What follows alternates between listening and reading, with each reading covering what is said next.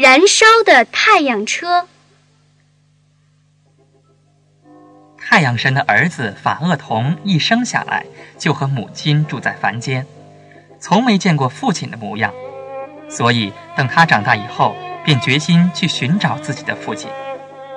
法厄同一直往东边的方向走，经过了长时间的跋涉，终于在黎明时来到了大地的东方。只见远处有一座金光闪闪的宫殿，它的光芒把黑暗中的半边天空都照亮了。并且四周还散发出烫人的温度，法厄同无法靠近宫殿，就大声地喊道：“父亲，您的儿子来看您了。”太阳神听到了喊声，马上收住神光，让侍从们带领法厄同走进宫殿。一见到他，太阳神激动地说：“我的孩子，见到你我太高兴了。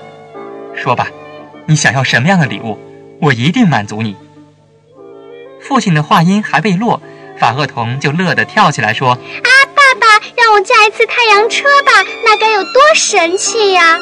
但驾太阳车是一件很困难的事，天上的路不好走，而太阳车必须走在一条弧形的路中间，不能高也不能低，因为太阳的温度很高，高了会烧毁天堂，低了会烤焦大地。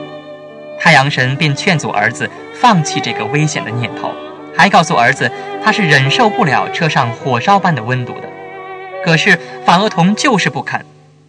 太阳神只好忧愁地为儿子准备好太阳车，给法厄同抹上一种神奇的抗高温的油膏，又给他戴上自己的金冠。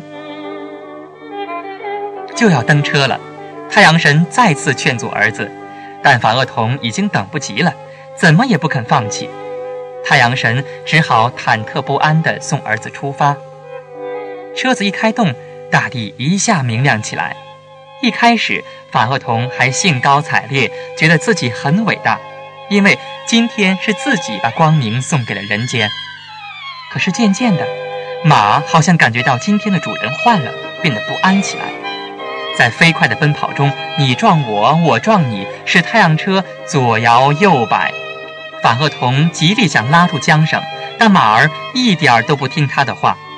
突然，缰绳一下从法厄同手里脱开，失去控制的马一会儿冲向天空，一会儿俯向大地，碰着云，云就着火；碰到高山，山上的植物就立即燃烧起来。大地上的火从高山烧到平原，许多绿地都变成了沙漠，人畜都烤焦了。这时，法厄同也被大地上冒出的浓烟熏倒了。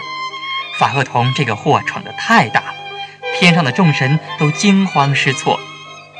情急之下，宙斯命令雷电神放出雷电打死法厄同，然后降大雨让世界冷却。